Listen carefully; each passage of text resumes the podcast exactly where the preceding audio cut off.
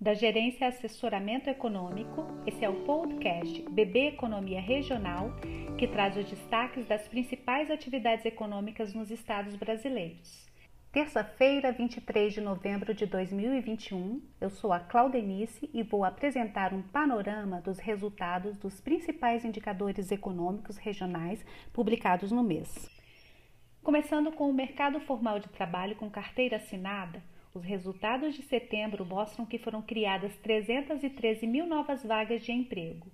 Houve aumento no saldo líquido de contratações pelo nono mês consecutivo e o saldo líquido de postos de trabalho formal foi de 2,5 milhões. A maior taxa de criação de postos de trabalho foi percebida no Mato Grosso. No setor da construção civil, por exemplo, houve crescimento de pelo menos 26% no estoque total de vagas naquele estado. Nos próximos meses, as previsões indicam que a inflação continuará pressionando o salário médio real dos trabalhadores. Já as contratações temporárias para o final do ano devem dar continuidade à expansão de ocupados. Por outro lado, em 2022, as estimativas de crescimento mais discreto da economia deverão impactar a recuperação do mercado de trabalho. Sobre as principais atividades econômicas, os resultados de setembro mostraram recuo em comparação com o mês anterior. Na indústria, por exemplo, teve mais um resultado negativo e a confiança dos empresários segue em trajetória de queda. Regionalmente, nove dos 15 locais pesquisados pelo IBGE registraram recuo mensal. No acumulado em 12 meses, o avanço mais discreto frente ao último mês freou trajetória ascendente iniciada em agosto do ano passado. Fatores como desabastecimento de insumos, aumento nos custos de produção e redução do consumo das famílias por conta da inflação e do desemprego podem limitar o crescimento da indústria em algumas regiões do país, considerando as suas particularidades. Apesar dos resultados negativos no mês de setembro, a indústria registrou a segunda maior participação em contratações líquidas no país em 2021, ficando atrás apenas do setor de serviços. O setor industrial criou vagas de emprego em 64% dos municípios brasileiros. O comércio também registrou recuo em setembro, sendo a segunda queda mensal consecutiva. A preocupação é que este recuo foi disseminado em quase todo o território nacional. Somente dois estados apresentaram resultados positivos no mês: o Acre e o Mato Grosso.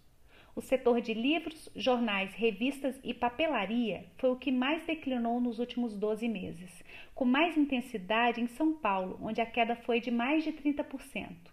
Por outro lado, outros artigos de uso pessoal e doméstico foi o segmento com melhor resultado, e o Espírito Santo registrou o melhor índice de crescimento nessa categoria.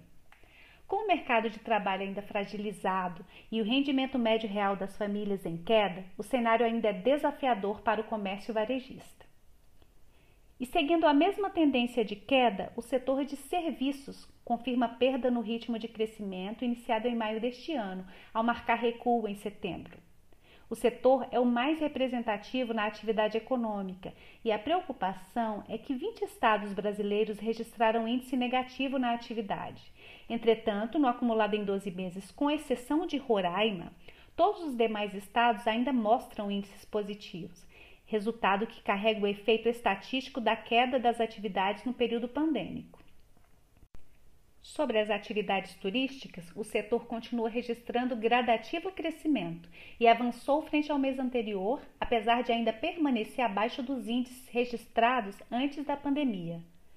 Mesmo com o avanço da vacinação contra a Covid, que é o principal fator para a retomada do setor de serviços, é importante salientar fatores que inibem em parte a retomada da atividade que já mostra sinais de desaquecimento, como o processo inflacionário em curso, a introdução de política monetária com viés contracionista e a fragilidade do mercado de trabalho. Em termos prospectivos, nosso cenário para o setor de serviços aponta para um crescimento de 4,9% no PIB brasileiro em 2021. Regionalmente, o Sul deverá ser o destaque, com crescimento estimado em 6,1%, seguido pelo Norte e Sudeste, e com crescimento mais modesto, o Centro-Oeste e o Nordeste. Já sobre a produção agrícola, setor muito importante para o país, agora em novembro o IBGE divulgou o primeiro prognóstico para a safra de 2022, prevendo recorde. A safra de grãos, cereais e leguminosas deve chegar a 270 milhões de toneladas no próximo ano. Esse número significa um novo recorde na série histórica iniciada em 1975 e representa um acréscimo de quase 8% em relação às estimativas de 2021. Para 2022, espera-se um ano dentro da normalidade climática, o que pode propiciar a recuperação das lavouras. A expectativa é que o milho seja o principal responsável pelo aumento previsto na safra de grãos. Outra razão para a perspectiva de recorde está diretamente ligada à questão econômica, que foi beneficiada pelos preços das commodities agrícolas, como milho, trigo e soja, e pela desvalorização cambial, que tende a motivar o produtor a aumentar o plantio e investir nas lavouras. Nosso cenário base estima crescimento de 2,5% no PIB agropecuário este ano e 1,9% em 2022. Regionalmente, avaliamos que o Centro-Oeste e o Sul trarão as maiores contribuições para o agregado nacional no próximo ano. E para completar nosso panorama, o IBCR, índice publicado pelo Banco Central e termômetro do desempenho da economia no âmbito regional, mostrou desaquecimento, refletido nos índices negativos no Brasil e em nove dos três estados pesquisados. O resultado publicado em setembro traduz, de certa forma, as expectativas do mercado em relação à atividade econômica, que carrega o peso da alta pressão inflacionária, da fraca recuperação do mercado de trabalho e de política monetária contracionista, que comprometem a capacidade de recuperação da economia. Sobre as perspectivas para 2022, nosso cenário base estima um crescimento de 0,8 para o PIB nacional. Regionalmente, os resultados das previsões mostram que o Centro-Oeste se destacará com maior crescimento e o Sul deve apresentar um crescimento mais tímido. As demais regiões devem apresentar crescimento próximo à média nacional.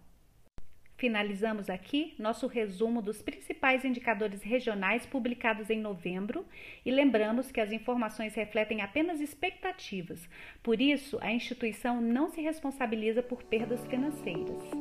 Que tenhamos um excelente mês, bons negócios!